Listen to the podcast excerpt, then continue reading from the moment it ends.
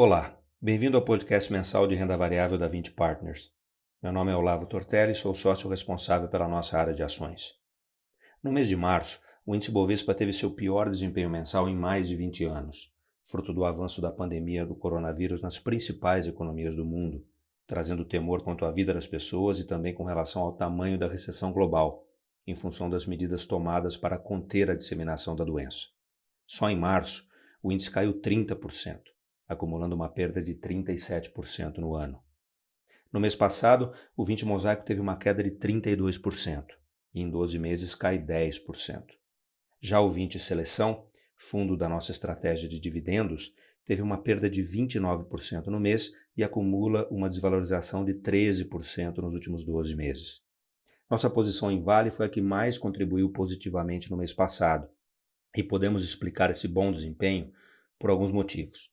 A produção de aço na China, seu principal mercado, permanece estável, apesar da desaceleração da economia global, o que tem sustentado o preço do minério de ferro. Um outro aspecto é que a empresa é bastante beneficiada pela desvalorização cambial, dado que praticamente toda a sua receita é denominada em dólares. Do lado negativo, eu destacaria a Locamérica, cujo fraco desempenho no mês pode ser explicado pela perspectiva de restrição de mobilidade imposta pelas políticas de contenção da pandemia. Apesar da fraca performance em março, é importante destacar que a empresa tem a maior parte da sua geração de caixa ligada a contratos de longo prazo de terceirização de frota, que sofrem de maneira muito mais limitada se comparados ao tradicional negócio de aluguel de carros. Além disso, a companhia possui um fluxo de caixa bastante resiliente e a menor alavancagem do setor. Fizemos alterações relevantes na composição das carteiras durante o mês de março, para torná-las mais defensivas em face à ameaça da pandemia para a economia global. Reforçamos nossa exposição aos setores de mineração, bancário e energia elétrica.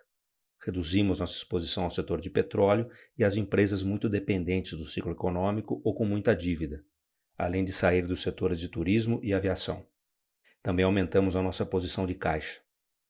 Acreditamos que muitas ações estão hoje excessivamente descontadas, mas o cenário atual exige cautela. Nesse contexto, estamos focando nossa carteira em empresas que possuam baixo endividamento, boa geração de caixa, rentabilidade acima da média, demanda resiliente a médio prazo e um time de gestão de qualidade.